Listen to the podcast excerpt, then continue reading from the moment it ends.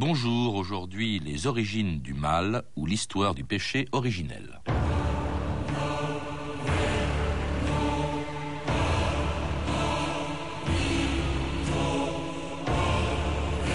L'histoire de la liberté commence par le mal, car elle est l'œuvre de l'homme. Emmanuel Kant.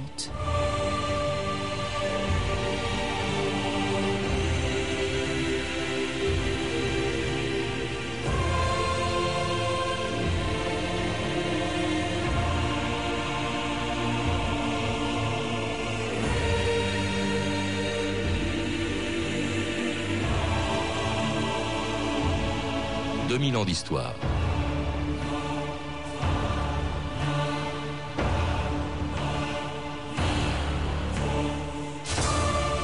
Depuis la Bible jusqu'à Jean-Paul Sartre, en passant par les pères de l'Église et les philosophes des Lumières, les hommes se sont toujours demandé d'où vient le mal et qui est responsable des souffrances de l'humanité. Pour les pères de l'Église, la chose était entendue, la faute en revenait au premier péché du monde, à cause duquel Adam et Ève ont été chassés du paradis terrestre.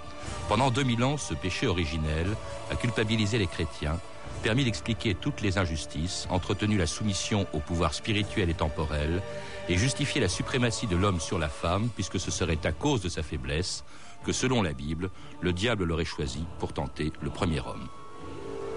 Eh, Dieu a dit, vous ne mangerez pas de tous les arbres du jardin? Nous pouvons manger du fruit des arbres de ce jardin. Mais du fruit de cet arbre, Dieu a dit, vous ne mangerez pas, vous ne toucherez pas, sinon vous mourrez. Pas du tout, vous ne mourrez pas. Mais Dieu sait que le jour où vous mangerez de ce fruit, dès ce jour-là, vous comprendrez tout. Et vous serez tout puissant comme lui qui connaît le bien et le mal. Alors c'était l'adaptation très fidèle de la Bible par euh, John Huston. Georges Binois, bonjour. bonjour. Alors on connaît la suite de l'histoire. Ève va manger le fruit défendu, le partager avec Adam. C'est donc le premier péché du monde, le péché originel auquel vous venez de consacrer un livre. Qu'est-ce qui fait que jusqu'à aujourd'hui, presque tous les théologiens, tous les philosophes, qu'ils soient athées ou qu'ils soient croyants, dont vous parlez dans votre livre, se soient intéressés à cette histoire d'Adam et d'Ève, au péché originel? Pourquoi est-ce qu'on en parle depuis 2000 ans? Essentiellement, je crois, parce que c'est euh, jusqu'ici la, la, seule grande réponse qu'on est tenté d'apporter à ce mystère du, mal. Euh, il y avait bien des réponses partielles autrefois, mais euh, cette histoire, évidemment, a séduit euh, tous les intellectuels de tous les temps, parce que euh, on semblait avoir là quelque chose, je dirais, pas de vraisemblable, mais euh, euh, peut-être euh, la seule possible explication de, de, des catastrophes et du mal moral aussi bien que physique dans le monde. Je, je pense, et ça continue évidemment à, à peser aujourd'hui lourdement sur les mentalités, euh, notamment occidentales, bien sûr. Peut-être aussi le problème de la liberté, au fond. Est-ce que c'est librement que Adam aurait choisi euh, la pomme? Vous dites que la pomme, d'ailleurs, c'est une invention. Hein, ça a été oui, là, euh, il s'agit du fruit défendu dans voilà, la Bible. ça, pas question de pomme, oui. Hein, mais euh, où il est libre, où il n'est pas libre de ses actes, c'est important, ça aussi. C'est ça, oui. Il faut, pour que l'histoire ait toute sa valeur, il faut évidemment qu'Adam soit parfaitement libre, qu'il bénéficie d'un total libre arbitre.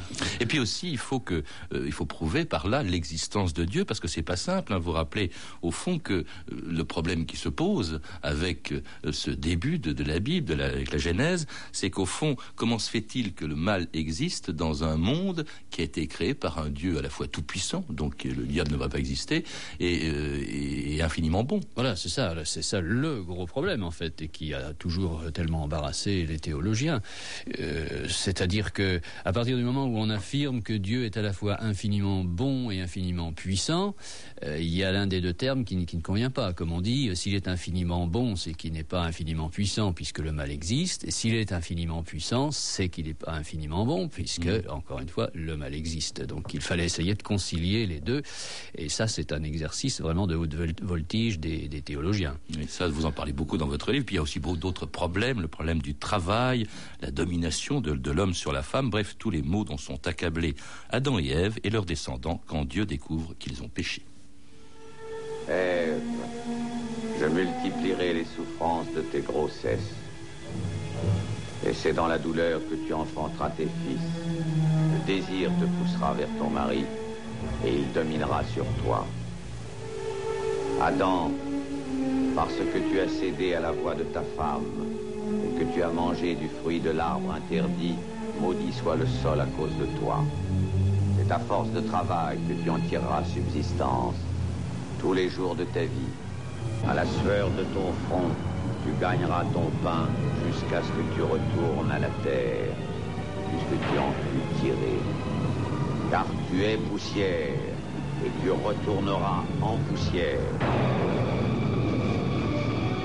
Alors c'est la chute, hein, c'est la, la, condamnation par Dieu qui, qui chasse Adam et Ève du paradis terrestre, puis qu'il inflige des condamnations terribles qui doivent les poursuivre pendant toute leur, leur descendance, toute leur descendance, hein, le, notamment la suprématie de l'homme sur la femme. Tout ça, c'est textuellement dans la Bible. Ah, tout à fait. Euh, ce qui embarrasse là encore euh, passablement l'Église aujourd'hui, euh, qui essaye de trouver bah, des, des échappatoires, mais euh, effectivement, c'est écrit. Bon, je dirais entre parenthèses que dans la Bible, comme d'ailleurs le Coran et tous les livres sacrés, euh, ces énormes ouvrages contiennent absolument tout et leur contraire, c'est-à-dire que euh, on peut en fait justifier toutes les attitudes à partir de ces livres hein, et de le fait de dire ah mais ça ça n'était pas le vrai christianisme, le vrai christianisme c'est autre chose.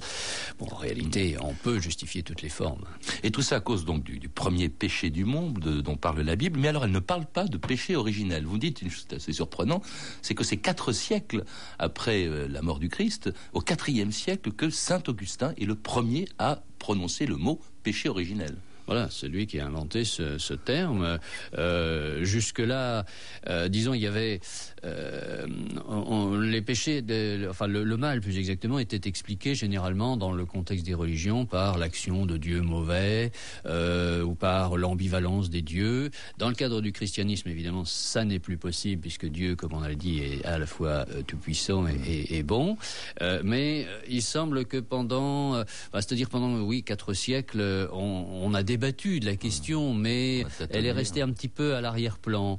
Et euh, parce que, euh, enfin, celui qui a vraiment euh, suggéré euh, l'idée de péché originel, bon, c'est d'abord euh, c'est saint Paul. Hein, il y a un très court extrait, un très court passage de l'Épître aux Romains, très embrouillé d'ailleurs, sur lequel va se baser euh, saint Augustin pour euh, faire sa théorie complète de, du, du, péché originel. Mais euh, ça restait quelque chose d'extrêmement flou jusqu'au IVe siècle. Thé théorie très complète d'ailleurs, parce que s'il est le premier aussi à le définir, au fond, on ne savait pas très bien ce qu'était ce péché originel. Georges Minois, on, de, on interdit à Adam et Ève de manger euh, l'arbre de la connaissance du bien et du mal. De quoi s'agit-il? Est-ce qu'ils ont péché par orgueil, en essayant au fond de se mettre au niveau de Dieu, ou est-ce qu'ils euh, ont péché par concupiscence? Est-ce que c'est le sexe le, le, premier péché du monde? Ça, on ne le savait pas, on a beaucoup discuté jusqu'à Saint-Augustin. Pour lui, la, mmh. la chose est entendue. Oui, pour lui, c'est l'orgueil. Adam était parfaitement libre, il a péché par orgueil. Euh, D'autres pères avaient suggéré effectivement le sexe. Euh, certains, comme Clément d'Alexandrie, disaient même, bon, Adam et Ève ont été créés alors qu'ils étaient encore enfants, on leur avait interdit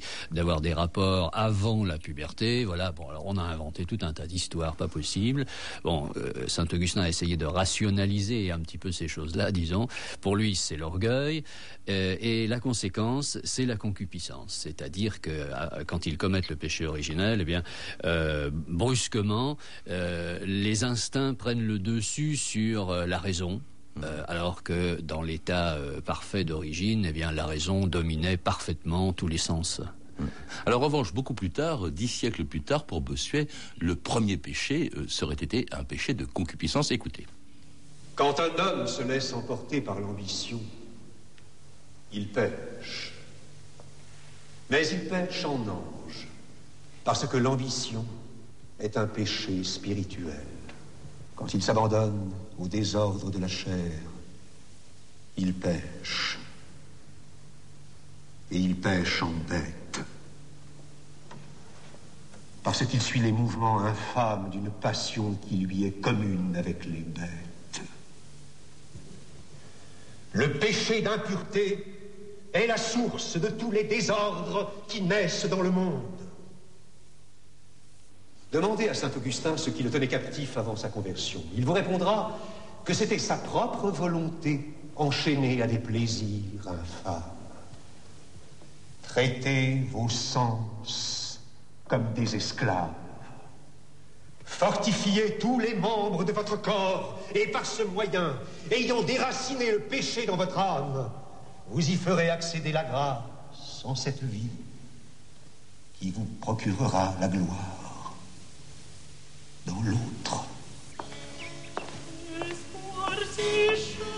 C'était un extrait de L'allée du roi, Daniel Mesguich dans le rôle de, Bossuet, euh, qui lui alors considère que c'est la concupiscence, le, premier des péchés. Vous dites, vous ajoutez aussi une chose, euh, Georges Linos, c'est que le, péché, le péché originel, c'est très important pour l'Église, c'est même la clé de voûte au fond du christianisme. Oui, tout à fait. Ben, C'est-à-dire que sans le péché originel, euh, il n'y a plus de Christ, euh, il n'y a plus de Jésus. Tout tient au péché originel. On ne voit pas en effet ce que Jésus serait venu faire sur terre, se faire crucifier. Pour qui, pourquoi Jésus est le sauveur, c'est donc qu'il y avait quelque chose à sauver et quelque chose d'extrêmement grave. c'est en fait la seule raison par laquelle on puisse justifier la théorie d'un Dieu qui se, qui se fait homme. sans péché originel, c'est tout le christianisme qui s'écroule. Euh, c'est justifier aussi l'existence et l'importance de l'Église qui, par le baptême, peut sauver les hommes du péché originel. Voilà, oui, puisque le, baptême est donc la, cérémonie, le sacrement qui permet d'effacer tout au moins, oui, la culpabilité. Euh, le baptême n'efface pas les conséquences, euh, mais il efface la culpabilité et permet donc aux hommes de ne pas aller en enfer. Donc, ce qui donne au clergé, évidemment, enfin à l'Église plus exactement, un pouvoir considérable. Alors cela dit, à partir du XVIe siècle, Georges Minois, il y a pourtant des gens qui commencent à douter justement du, pouvoir de l'Église. il y a ceux qui considèrent que l'homme peut échapper tout seul à son destin de pécheur, et puis les protestants qui pensent qu'avec ou sans l'Église, l'homme de toute façon est condamné au péché. La revue texte Stéphanie Duncan. Oui, au XVIe et XVIIe siècle, on ne parle que de ça, du péché originel, enfin presque que de ça. C'est le thème principal, en tout cas, des grands débats religieux de l'époque. De grandes tendances donc se dessinent selon le degré de confiance qu'on a en l'homme. Les purs et durs, les pessimistes, pour lesquels l'homme est corrompu et irrécupérable, et les autres, les humanistes, qui eux donnent à l'homme une dernière chance de s'améliorer. Parmi les humanistes, Pic de la Mirandole, cet Italien connu pour sa connaissance universelle, pour lui, l'homme qui est au centre de l'univers peut tout. Il attribue, il attribue à Dieu ses paroles toi, qui n'es borné à aucune limite, tu fixeras toi-même les limites de ta nature par la libre volonté que j'ai placée entre tes mains. Alors, cette vision de l'homme et de son libre arbitre, on la retrouve dans la peinture de la Renaissance, dans l'invention de la perspective, par exemple. On la retrouve surtout dans les écrits du grand humaniste hollandais de l'époque, Erasme. Dans son traité du libre arbitre, justement, en 1534, il s'en prend à ceux qui nient à l'homme sa capacité de faire le bien. Ils grandissent à l'infini le péché originel, dit-il, qui, selon eux, aurait corrompu même les plus éminentes forces de la nature humaine. Ils font Dieu presque cruel, lui qui punirait la totalité du genre humain pour un péché qui lui est étranger. Erasme donne donc à l'homme la responsabilité de faire le mal, mais aussi le bien. En revanche, du côté de la réforme, c'est un peu moins drôle. Pour l'allemand Luther, la faute originelle ne peut être effacée car elle est en nous-mêmes. Nous ne pouvons faire que le mal. Si, écrit Luther, par l'unique faute d'un homme, Adam, nous sommes devenus pécheurs et encourons la condamnation, comment pouvons-nous faire une œuvre qui ne soit pas un péché et n'encourt pas la condamnation? La faute d'Adam est notre faute. Donc, conclut Luther, le péché originel ne laisse pas au libre arbitre d'autres possibilités que celle de pécher et d'être damné. Et le français Calvin arrive à peu près aux mêmes conclusions. Le péché originel, dit Calvin, est une corruption et perversité héréditaire de notre nature, laquelle nous fait coupables. Nous sommes tellement corrompus en toute partie de notre nature que pour cette corruption, nous sommes à bonne cause damnables devant Dieu. La nature de l'homme est si perverse qu'il ne peut être mue, poussée ou menée sinon au mal. C'est désespérant ce que disent Calvin et Luther. Vous dites, Georges Minois, que le péché originel, c'est, si je puis dire, la pomme de discorde principale entre les, protestants et les catholiques? Euh, oui, oui, oui, d'une certaine façon, parce que, disons, ce qui fait la différence, c'est que euh, pour les catholiques, en particulier pour les jésuites, euh, lorsque Dieu a créé l'homme, il l'a créé dans l'état où il se trouve actuellement, avec en plus un don surnaturel qui lui permettait donc de dominer tous ses sens et toutes ses passions. Et, lorsqu'il y a eu le péché originel, l'homme a perdu ce don surnaturel, mais il lui reste la nature humaine qui le rend capable, malgré tout, avec une morale naturelle, de faire le bien. Alors que pour les protestants, euh, Dieu n'a pas créé l'homme du tout dans l'état où on le voit aujourd'hui. C'est un tout, c'est un bloc. Quand il a commis le, péché originel, il a tout perdu, absolument tout. Et donc désormais, il est euh, absolument incapable de faire le moindre bien par lui-même. Il lui faut une grâce euh, très particulière. Et euh, seuls certains sont prédestinés à, être sauvés. Donc là, il y a, c'est vrai, un désaccord fondamental entre les deux. Et puis surtout que le baptême ne sert à rien, du coup.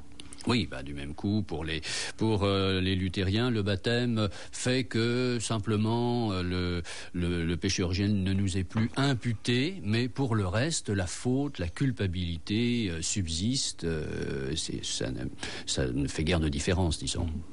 Alors cela, dit, quand même, euh, l'Église réagit, de même qu'elle avait réagi d'ailleurs du temps de Saint Augustin. Il faut rappeler que Saint Augustin avait défini le péché originel parce qu'il luttait contre ce qu'on appelle les hérésies. Il y avait le manichéisme auquel Saint Augustin avait participé. Il y avait le pélégianisme. On n'a pas le temps peut-être d'en parler.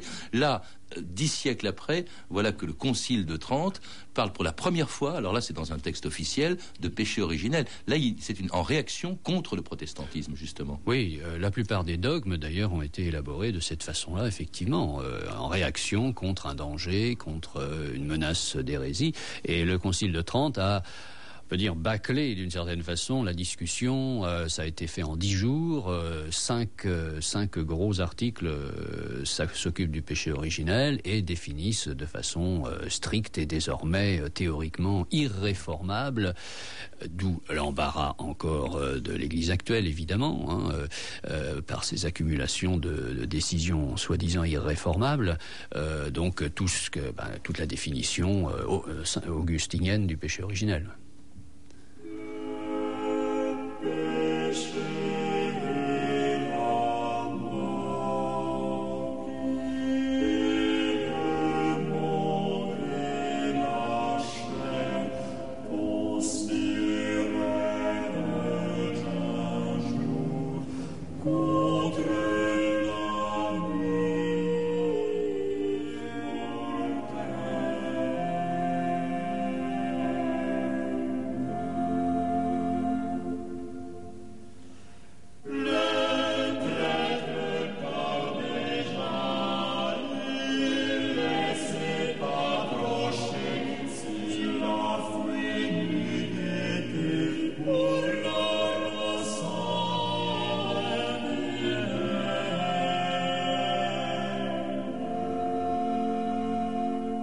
Vous écoutez France Inter, 2000 ans d'histoire. Aujourd'hui, le péché originel. Et c'était le péché et la mort de Pascal de l'Estocard au XVIe siècle par l'ensemble Clément Jeannequin. J'en cite quelques mots. Le péché et la mort et le monde et la chair conspirèrent un jour contre l'âme immortelle. Alors ça, c'est au XVIe siècle. Et c'est à une époque, euh, Georges Minois aussi, on commence à, à remettre en cause le mythe euh, d'Adam, surtout quand les Européens, au XVIe siècle, découvrent des populations dont la Bible ne pouvait pas parler et dont on ignorait même d'où elles venaient, les Indiens d'Amérique.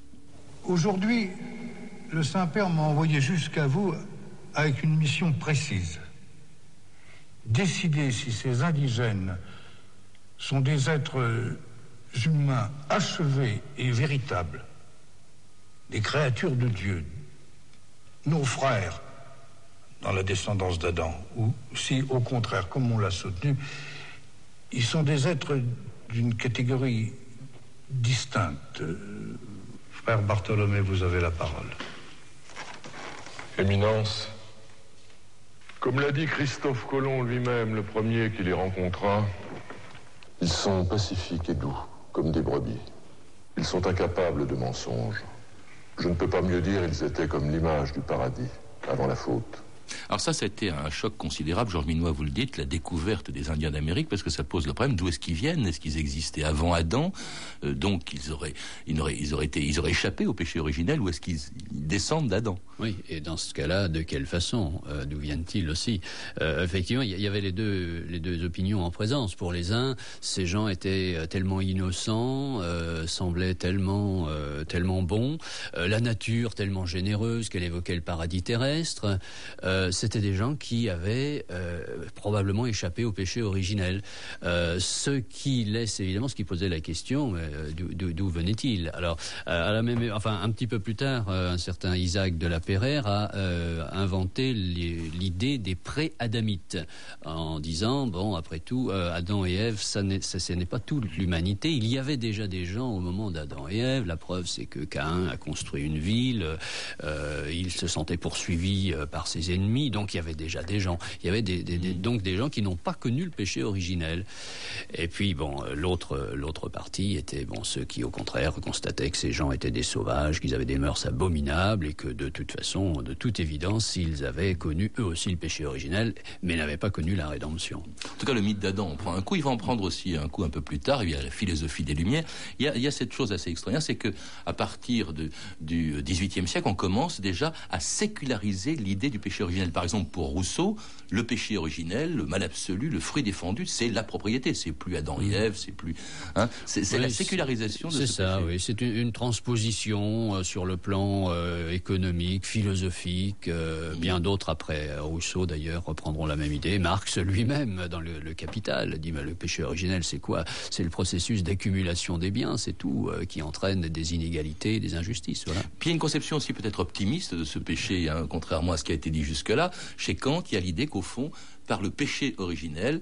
Certes, le premier homme et la première femme commettent un péché, mais en même temps, ils font un acte de liberté, ils s'affranchissent de l'interdiction de Dieu. Oui, et, en fait, c'est par là qu'ils deviennent véritablement hommes et femmes. Euh, auparavant, c'était l'état d'innocence euh, euh, dans lequel ils étaient comme des animaux. Et puis, c'est en prenant conscience d'eux-mêmes et de leurs raisons qu'ils deviennent vraiment hommes et femmes. il y a ceux aussi qui considèrent que le mal fait après tout partie de la nature et qu'il faut s'en accommoder. Alors évidemment, avec tous les excès dont Sade, par exemple, ce sera, l'exemple. Hein. Sade était, lui, le péché originel, il connaît pas. Il connaît pas et il fait un constat très simple. Il dit mais regardez la nature. Enfin, euh, regardez la nature. Euh, le mal, euh, le mal, c'est la nature. C'est le fait même d'exister. c'est le mal. dans la nature, les animaux se dévorent les uns et les autres. Ce sont les prédateurs qui l'emportent. Regardez les enfants. Les, les, enfants sont, sont des êtres absolument abominables entre eux. la nature, c'est le mal et nous devons euh, suivre notre nature, donc faire le mal également. Alors il y, a pire encore pour le péché originel et pour Adam et pour le mythe d'Adam, c'est bien sûr la science, il y a le darwinisme. Alors euh, évidemment, on ne peut plus avec la théorie de l'évolution croire en Adam et du même coup euh, au péché originel. Là, ça a porté un coup terrible à, l'idée chrétienne du péché originel. oui, tout à fait. alors pendant des dizaines d'années, on en a sérieusement discuté. Pendant très longtemps, le pape d'ailleurs a interdit aux théologiens de poursuivre des recherches allant dans ce sens et des recherches allant dans le sens du, polygénisme, c'est-à-dire de cette théorie d'après laquelle l'humanité serait apparue non pas en un seul endroit, mais en plusieurs endroits de la planète. Et la raison essentielle de ces interdictions, c'était qu'il fallait sauver le péché originel, en fait. Et pourtant, aujourd'hui encore, euh, Georges Minois, le péché originel, il en est question. Le catéchisme de 1997 euh, en parle encore ouvertement. On sent quand même l'Église très embarrassée. Il y en a certains au sein de l'Église qui aimeraient euh, effectivement qu'on cesse d'en parler ou qui aimeraient qu'on reconnaisse l'erreur. Il y a Jean Delumeau, par exemple, qui écrit, vous avez, vous l'avez cité dans votre livre, les Églises chrétiennes ont longtemps assis leur doctrine du péché originel sur un malentendu devenu quasiment un dogme à partir de saint Augustin. Cette doctrine, dit Delumeau, avait l'avantage de justifier Dieu et d'expliquer comment le mal était dans le monde, cette doctrine a évidemment fait faillite terrible, ça, de la part d'un chrétien. Hein. Oui, tout à fait. Alors, Jean Delumeau n'est évidemment pas le seul à, exprimer cette opinion. Euh, les théologiens, évidemment, sont très, très embarrassés, vous l'avez dit, parce qu'il y a toute la tradition de l'Église qu'ils ne peuvent pas renier derrière, et des textes tout à fait explicites et dogmatiques. Et puis, d'un autre côté, il y a donc il y a, il y a la science, il y a le, côté tout à fait invraisemblable de, de mm. l'affaire. Alors, ceci dit, les théologiens, et déjà, euh, l'un d'entre eux, euh, bon, qui avait quitté l'Église, euh, Joseph Turmel, au début du XXe siècle, avait dit, vous verrez, l'Église, de toute façon, arrivera à euh, trouver des interprétations. Elle arrivera même à, à dire le contraire de ce qu'elle dit aujourd'hui à propos du péché originel. Les théologiens sont des gens très très forts, très habiles, qui sont capables de vous prouver absolument n'importe quoi. Et bon, les événements, euh, enfin, lui ont donné raison. Mais surtout que, disons qu'il y a un état d'esprit en ce début de, de, de 21e siècle, de troisième millénaire, qui, on, a perdu peut-être, on ne croit plus en Adam, ou on y croit moins, ou on croit moins au péché originel, et pourtant on croit euh, toujours à la notion de, bien ou de mal devant euh, tous les problèmes de l'éthique médicale, devant la biologie, devant l'eugénisme. On sent bien qu'on ne peut quand même pas remplacer Dieu et faire maintenant ce qu'il avait fait au moment de la création, c'est-à-dire fabriquer des hommes ou les perfectionner par l'eugénisme.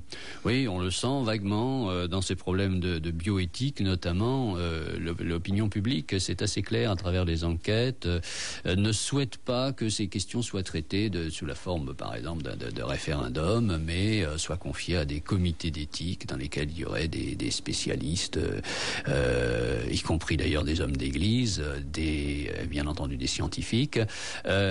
Toujours cette idée de méfiance. L'homme se méfie beaucoup de lui-même. Bon, l'accumulation des, expériences, évidemment, justifie cela, et il se méfie beaucoup de ses propres capacités. Il a peur de euh, se lancer dans une aventure euh, qui serait catastrophique. Vous avez écrit un livre très complet, euh, Georges Minois. Pourtant, je suis un peu surpris. On a l'impression que seuls les chrétiens auraient imaginé le péché originel. Il n'y a pas les autres. Il y a un péché originel dans d'autres religions.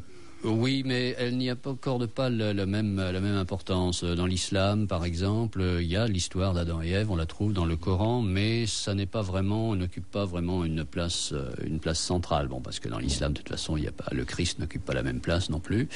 Euh, non, c'est vraiment le christianisme qui a beaucoup euh, insisté sur ce, fait. Merci, Georges Minois. Eh bien, le péché originel, on le retrouve dans votre livre, dont je recommande la lecture, Les origines du mal, qui a été publié chez Fayard. Êtes également l'auteur, dans le même registre, d'une histoire de l'enfer et d'une histoire du diable, deux livres publiés aux presses universitaires de France. Vous avez pu entendre des extraits de la Bible de John Huston, de la controverse de Valladolid de Jean-Daniel Verreg, avec Jean Carmet et Jean-Pierre Mariel, ainsi que de l'Allée du Roi de Nina Companaise. Vous pouvez retrouver ces renseignements en contactant le service des relations avec les auditeurs au 0892 68 10 33, 34 centimes la minute ou en consultant le site de notre émission sur franceinter.com. C'était 2000 ans d'histoire, la technique Henri Berec et Mathias Alléon, documentation Violaine Ballet et Virginie Bloch-Léné, archivina Claire Tesser, revue de texte Stéphanie Duncan, une réalisation de Anne Kobilac. Une émission de Patrice Gélinet.